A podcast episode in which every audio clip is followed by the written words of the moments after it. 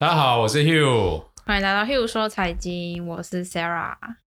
那不好意思，这礼拜真的事情比较多，所以录得比较晚。那我们看一下上周市场状况。上周美国的科技类股因为财报的亮眼，所以带动纳斯达克大涨三个 percent 哦。但是我们看到小型类股的 Russell 两千几乎没有什么涨。那道琼跟标普五百的话，大概是涨零点五到一点三。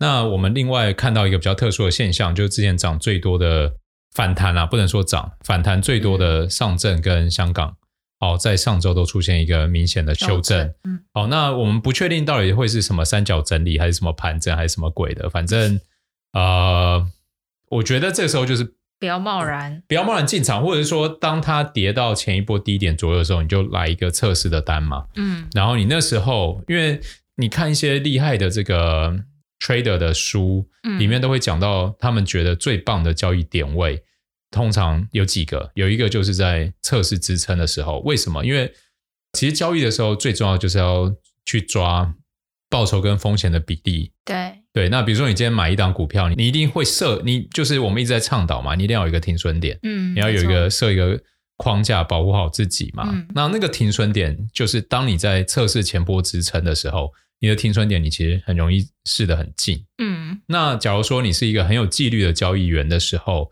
比如说好，我每一笔单我就是愿意亏一百块，那当我的停损点离得很近，那一百块我换算过来的口数单位数就会变得很大。嗯，所以它其实很容易在支撑的时候为很多这种纪律的交易员创造很好的绩效，是来自于这样子的。嗯，好，这题外话了，不知道为什么会聊到这个。好，那我们看一下美国殖利率十年期开始出现一点修正哦，从一点六三下修到一点五五，这都还是跟一点二、一点三比起来，还是处于一个上升的态势。那现在殖利率可能下修有几个原因嘛？第一个当然经济情势哦，可能。在劳动数字上面上来的速度是怎样？快点，上来速度随随堂考试就是正常，没有到太多，那就没有飙升。我们就要解释说，为什么这个数字会下来，就是市场就是一个随机漫步，有时候会上，有时候会下，好不好？虽然你们会看很多，大家会看很多数字，听很多数字，但真的不要太在意每一个数字当下出现在那里的意义。嗯。因为今天我们举例，就是你把一个东一个市场看成一颗球，然后比如说今天球往东跑，那一定是因为有人踢它一脚。对。但是你说它会持续往东跑嘛？也未必。为什么？因为可能那时候只是大家没有想要把它往西踢而已。嗯。对，所以可能这时候市场会涨，是因为没有人想做空。对。或者是没有人想要离场。嗯。没有人要离场，没有人要做空，势必就不会跌嘛。对，就不会跌。对，所以不需要把。单纯的东西复杂化，就是不要一直想要去解释说啊，为什么今天收盘这样，或者为什么昨天收盘是这样。其实真的不用想那么多，嗯、我们就放远一点看看，就说，哎，未来我们认为哦，我们周遭到底哪些企业或产业是我们是使用他们的服务的？这样这样，我觉得这样想可能比较接地气一点。你就觉得啊，贴近，对你周遭都在使用他们的服务，他们怎么可能股价会不好？嗯，所以那时候可能回回想，现在去想未来。然后以及比如说，好，现在有一些股票真的很贵，对，然后它的数字明显没跟上，大家买的是一个梦。那我觉得这时候又是另一个角度嘛，嗯，你到底要不要跟着大家这种本梦比去做操作？对，对不对？那没赚到那钱，真的自己就是傻瓜吗？我觉得有时候就是为什么一直在强调不要对数字太执着，就是你不执着，其实有些标股。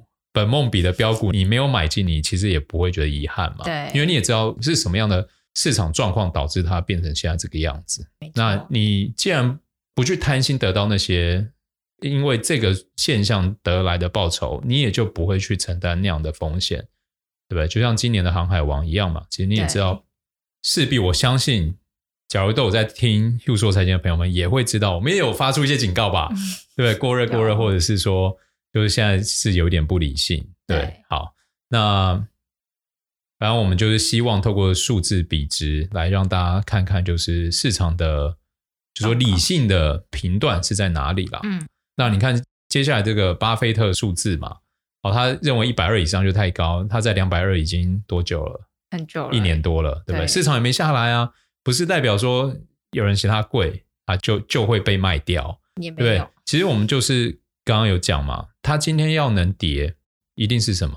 一定是有人卖，对，有人卖，对，一定要有人卖嘛。做空就是一种卖，获利了结也是一种卖。对，反正不管怎么样，它要跌就是得有人卖，这是股票市场最美好的地方啊。嗯，对啊。假如大家都认为 OK，我就是抱着等，那它也不会跌啊。对，除非有人卖嘛，对不对？对，而且还要卖的人比买的人多。对，对啊，所以不要太执着哈。然后大型类股、小型类股的话，上周反而大型类股表现比较好哦。那这一点的话，通常我们怎么看？其实这个市场，呃，这样看我会觉得它的那个活泼性是慢慢在减少。就大家往大型对，大家都一直往大型股去嘛，嗯、把市值一一直推高推高，可能最后推高到一个大家真的觉得太荒谬的位置，它的这个 bubble 大型股的 bubble 才会破掉。对，那中间可能小型股就有很多的发展空间啦，因为。嗯其实大家可以想象，大型股、小型股的概念很像我们今天投资不动产，嗯、蛋黄区、蛋白区，大型股就是蛋黄区。对，你蛋黄区能涨上去，你蛋白区也不远。对，对不对？当然，假如你蛋黄区涨涨涨，然后就哎没有人跟单，对，或者蛋白区都没有涨上去的时候，你就要知道哦，要小心了。对，是要小心的哦。利多不涨，背后必有妖；利空不跌。背后必有神助，好不好？好，那我们看看新兴市场跟全球市场，因为中国的大修正哦，所以上周这个新兴市场、全球市场修正非常多，是跌了快三个 percent。那 VIX 指数的话，上周是小涨五点三八个 percent。然后油金比的话，上周金价是算盘整小跌，然后油价是盘整小涨，对对，是涨零点四七。哦，这个数字基本上上周真的没什么特别意义了。然后科技跟传统的类股比的话，是涨了接近三个 percent 哦。那这就是反映上周重量级财报嘛，啊，表现很好，大家觉得哦，我真的不知道买什么，我就买这些大股，好像真的比较稳，也的确比较稳啊。因为你看卖的人比买的人少，然后买的人又在增加，然后股票对股票市值就持续在暴冲。嗯，我还记得我第一次听到 Apple 市值升破一兆美元的时候是应该是一。一八年吧，一八年，二零一八年，你看短短三年，它市值又翻了一倍。嗯，所以我觉得这也是一种长尾效应嘛，就是当一些关键数值被突破以后，市场的接受度就变高。对，因为那时候它要挑战市值一兆的时候，其实是有很多的压力的。嗯，但当他站稳以后，哇，那就另一个故事了。对，嗯，所以为什么要倡导顺势而为？某一个层面就在这里啊。对，好，那我们看一下 ETF 啊。那上周比较强势强势的 ETF 有核心消费、资讯科技、医疗保健跟通讯媒体产业。哦，对对，产业，不好意思，上周比较强的产业有上述这四个哦。那有走弱的产业有工业、核心消费、公用事业、能源、原物料、不动产跟金融。那我觉得感觉这跟前一周是有点颠倒。对，有。所以其实市场还是在很快速的轮动跟盘整哦，这个。跌多，我觉得在这个 timing 点，假如你真的是想要愿意承担一些风险，要去赚一些市场报酬的话，我觉得今年以来屡试不爽，就是跌的多的产业你跳进去买，对。对不对？就上来涨多了你就卖掉，嗯、对，在今年的这个类股轮动是长这样，嗯，那这个现象其实就是加息前很常态，就是过去几次美国加息前的市场状态都是类股轮动，对，都是很大的一个区间在做盘整。好，然后过去一个月走强的产业有非核心消费、资讯科技、能源、原物料跟不动产。你们听到这边跟刚刚讲上一周的就已经开始不一样了。对，上周走弱的，其实过去一个月是走强。对，也就是说现在的速度可能变更快，嗯、一个月还没有结束，它就已经又变了。对，又变。对，所以其实这时候要你要去做长线的趋势交易是非常难，嗯，很难赚到钱。对，对，但是你一只类股去。turn turnover 这些，然后一直跳换是有机会赚到钱。对对，但是为什么明明知道有这个现象，然后很多人还不敢做，是因为没有人有把握。对对吧？这就是市场最有趣的地方啊。那我们看一下，呃，就是过去一个月 ETF 走强，净流有增加的有能源哦，最大的 ETF 是 XLE 啊，过去一个月涨了六点七个 percent 哦。那非核心消费最大 ETF XLY 过去一个月涨了十一点三。指标的类股有像 Amazon、Tesla、Home Depot、麦当劳、Nike，那我看这有很大比例就是 Tesla 拉上去的。对。然后再来第三个是不动产，最大 ETF VNQ 过去一个月涨了五点六哦。然后医疗保健最大 ETF XLV 过去一个月涨了五点一，那指标股有呃交生啊、Unilever、辉瑞这些药厂。那过去一个月 ETF 走弱，金流也释出的有工业，最大是 XLI，那里面有 Honeywell 啊、UNP、波音、UPS 等等。然后公用事业 XLU 过去一个月是涨四点七，那有一些能源类股，然后核心消费是 XLP，里面有宝桥、可口可乐、百事可乐、沃尔玛、好市多等等。那最后一个是产业走路，金流也减少的，最后一个是 XLC。那里面有像 Google、Facebook 等等哦。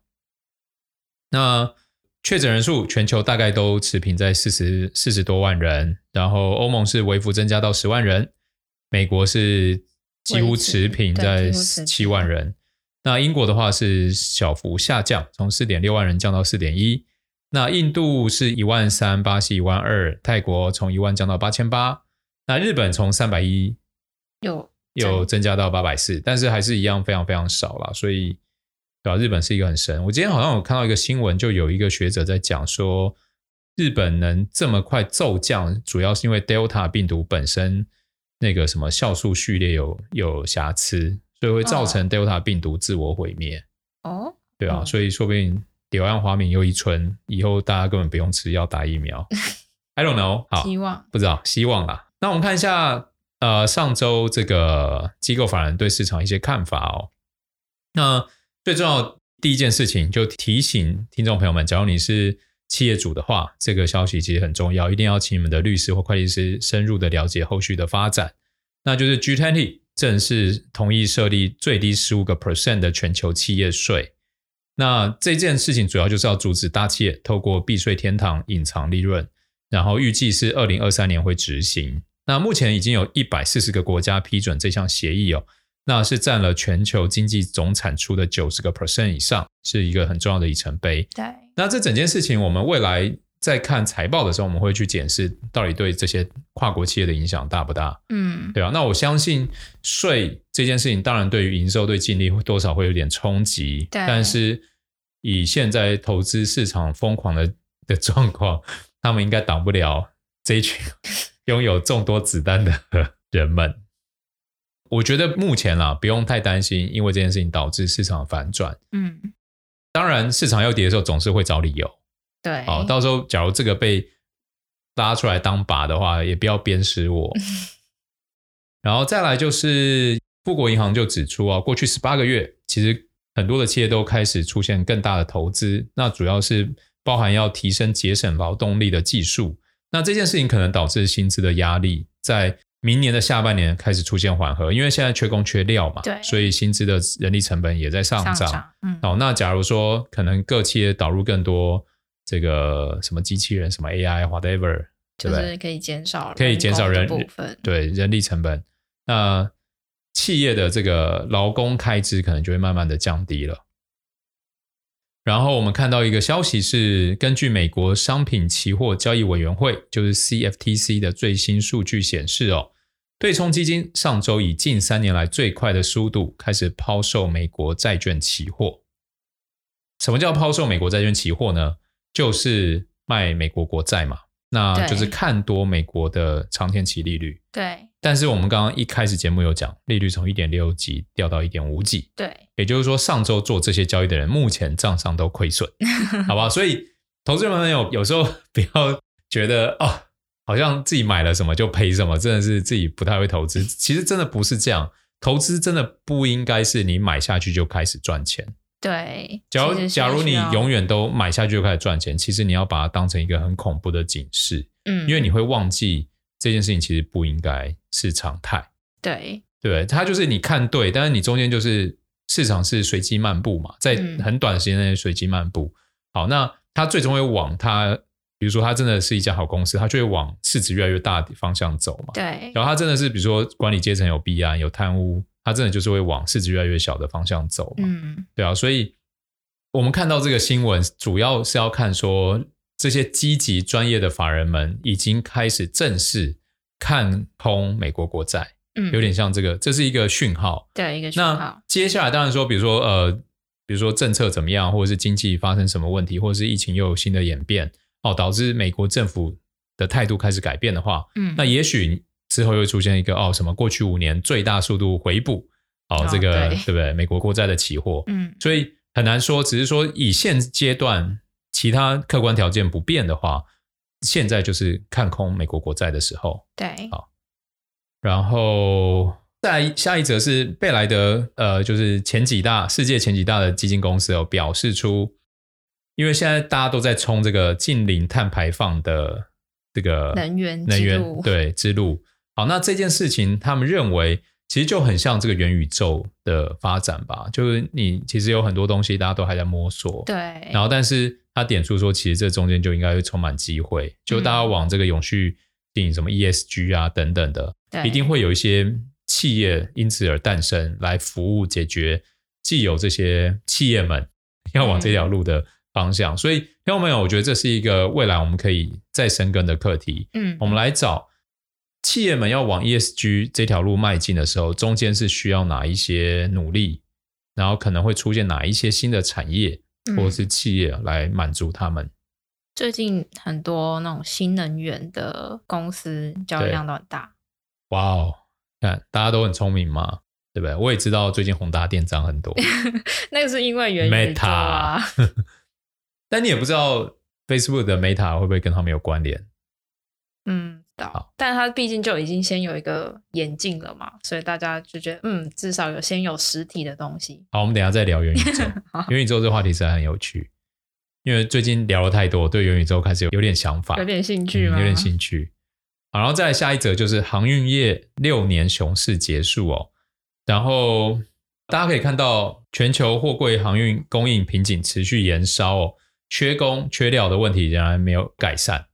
然后在欧美状况其实更严重，因为明明有数百台的起重机，却只能看到大约十台在进行，所以这是一个很可怕的新现象，对，新常态，嗯，就是货柜都卡着。对，好，但是我有看到另外一个很重要的指标，之前我们有录一个波罗的海散装航运指数嘛，嗯，呃，我发现过去一个多月，它已经从四十掉到二十几了，嗯，呃，当然，呃，他说严被严重低估，是因为之前这个数值在去年年底的时候，大概最低是六点二、六点三，对，好，现在是二十六，对，好，今年前几个月最高是四十，嗯，好不好？这个。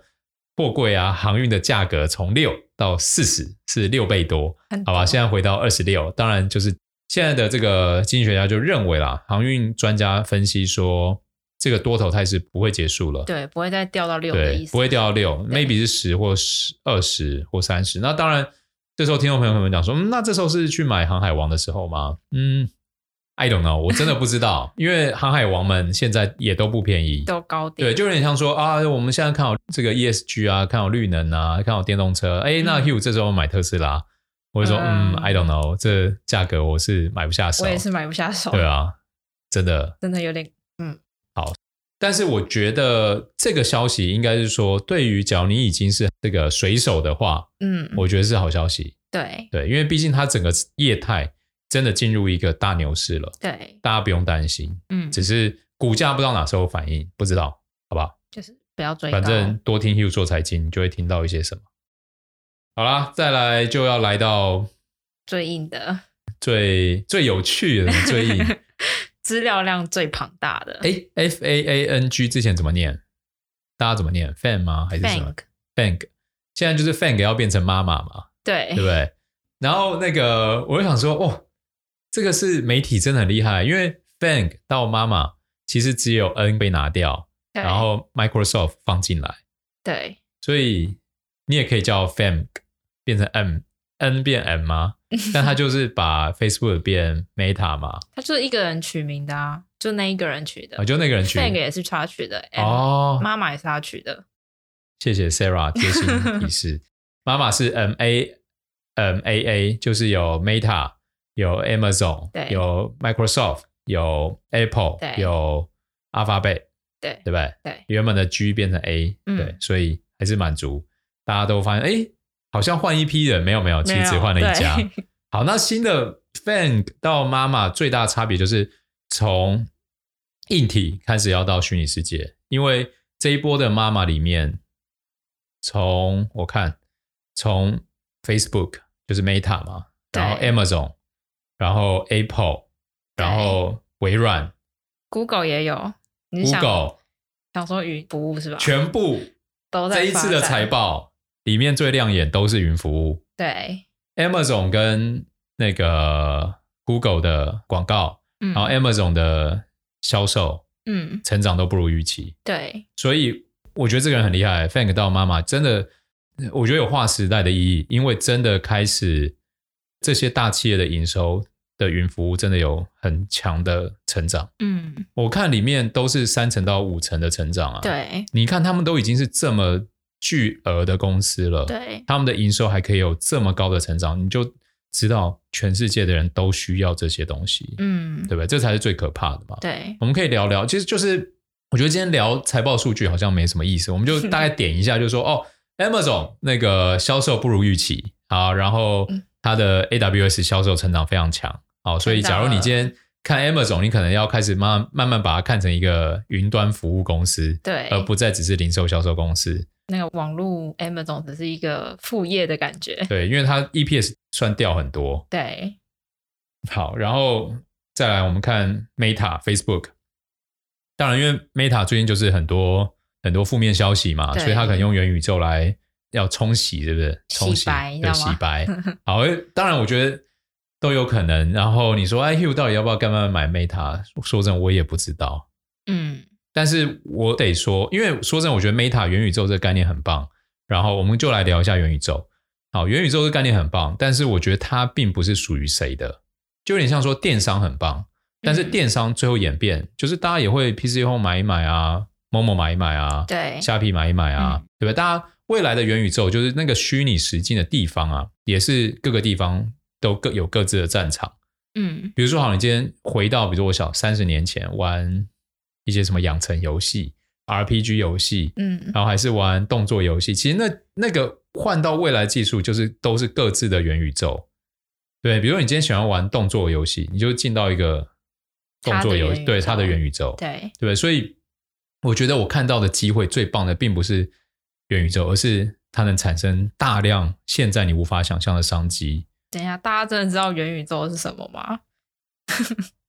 元宇宙，反正我们就把它虚拟实境嘛，就就我们不要太太复杂，就好像你你可能就是穿戴一些装置，然后你就可以进入到另外一个虚拟的世界，就这样，嗯、那就叫元宇宙。我们不需要太复杂，也不需要。有一部电影拍的，就一级玩家、啊，就很，因为那个太强，我觉得那个太远，那个已经是那个大概可能在五十年吧，对不对？我觉得也不要想那么远，就是比如说好玩动作游戏，或者你看哦，元宇宙。even 对我们这样的角色都有可能有效果，比如说，好，我今天开了一个线上的学堂，嗯，对，我就等于大家穿戴以后就在线上教课啊，对吧？现在我们线上教课是 Zoom 嘛，是，对，那个 Google 的那叫什么？云端教室，对不对？但未来以后大家就是带上去，然后我们就嗯，用自己想要显现的方式出现，然后我就可能就开始讲投资啊，然后以后大家听 Hugh 说财经就在线上听，然后这时候可能 Hugh 就会。哎，我就开始有另一个商机，什么商机？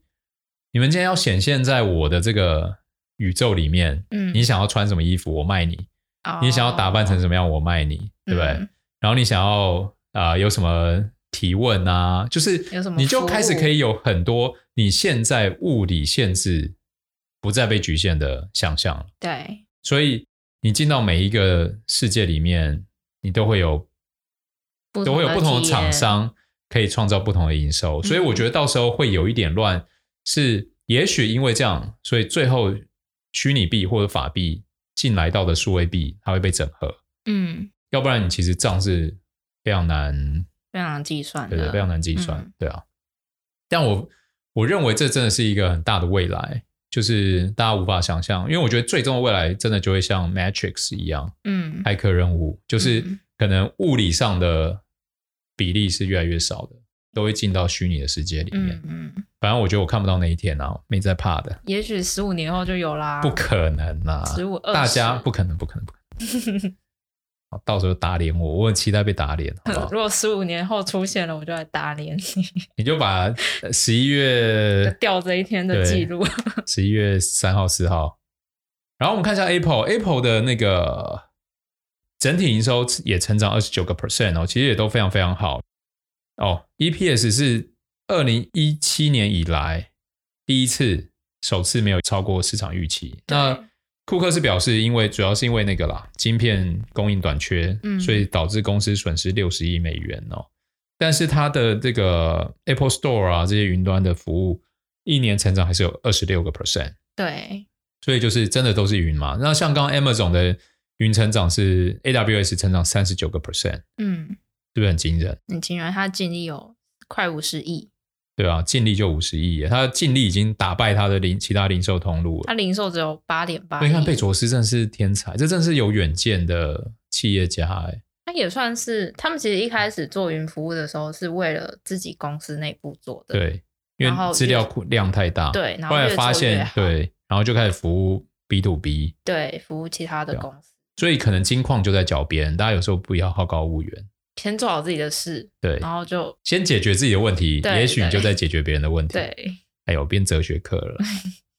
然后我们看一下微软，微软的云部门是成长三十一个 percent 哦，那营收差不多一百七十亿，也是非常好。整个微软的这个财报就是里面最好的，EPS 也增加，营收也增加，什么都增加。然后它 Azure 的公共云成长五十个 percent，然后甚至比自己的预期还好。嗯，然后它的生产力部门 Office 啊、LinkedIn 这些。是成长二十二趴，营收约一百五十亿。然后个人计算部门，像 Windows 啊、游戏啊，成长十二个 percent，营收约一百三十三亿。那它当然也是说，因为受晶片缺货影响啦。那整个微软就是一家巨兽，还可以成长这么惊人，真的很厉害。它现在市值是二点五兆啊，算全世界不是第一就第二大的市值。然后我们再来看最后一家，最后一个 A 哦，就 Alphabet Google。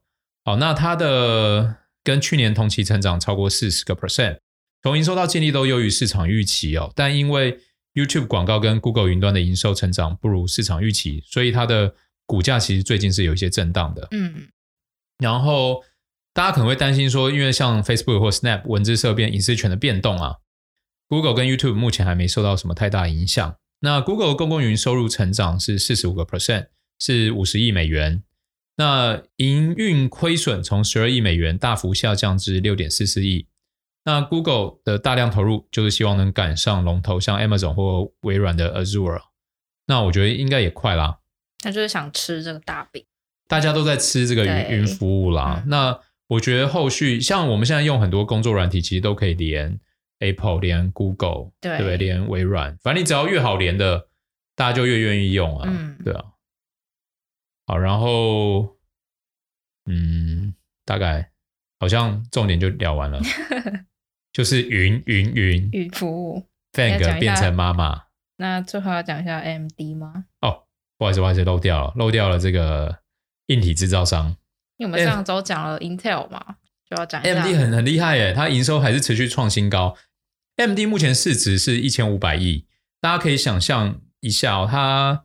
几年前的股价还低于十块，我记得应该是三四年前。嗯、对，然后现在已经一百二了，所以它当时的市值才一百亿左右，现在一千五百亿。所以我觉得像云啊，像 ESG 这两条道路上，大家可以去找，就是市值在一百亿美元上下的公司，然后去投一点，去投，去投。我觉得这个是一个 long term。当然，你还是要就像二十年前的 dot com bubble 嘛。嗯，你就是风险控管要做好，好不好？有这个风险控管疑虑，欢迎来来信询问一下。好，回到 AMD 哦，AMD 已经连续五季的营收年增长率都超过五十个 percent 哦，嗯，年营收增长超过五十个 percent，而且是连续五季，是非常非常惊人的。好，那主要营收是来自于这个中央处理器还有图形处理器两种，那有其中有供应个人电脑、云端服务还有游戏机。那第四季，它目前的财务预测也优于分析市场预期。那预计伺服器、笔电、游戏机等表现都会优于第三季，持续在伺服器晶片市场上抢夺 Intel 的市占率。所以 MD 也再度上调全年的营收成长率哦。那去年 MD 有收购这个赛灵思嘛，让 AMD 的数据中心晶片更有竞争力，也有望在今年年底完成。所以 MD 不仅有自己原本的竞争优势，然后它还在发展更多元的收入，对，让整个后台建制变得更强。嗯，所以 AMD 我觉得就是，我觉得就今天讲这几家公司，我个人会觉得 Amazon 反而是因为它的本业开始衰退嘛，对，对不对？然后 Google 的话是因为它本业也有点衰退，就广告也有点衰退。嗯，然后 Meta 广告也有点衰退。Meta 应该是因为它个人就很多议议题议题啦。嗯、那 Meta 这家公司就 Facebook 之前也是这个隐私权议题，那时候跌接近四成啊，这这几年的历史当中，嗯、所以投资朋友们还是要小心，不是说哦很看好它的什么元宇宙，很看好它的未来，它。遇到逆风，它就不会跌。嗯，没有，就是当卖的人比买的人多，它就摔给你看。对，好吧。所以虽然财报看都很亮眼，然后也很适合持有，但是投资朋友们还是要注意风险控管。嗯，哦，不要太相信，就是眼前这一切会持续美好下去。对，对好吧，这是我们最后的叮咛。那以上就是今天的 Hugh 说财经，然后很抱歉这一周来晚了。好，谢谢大家，我们下周见。下周见，拜拜。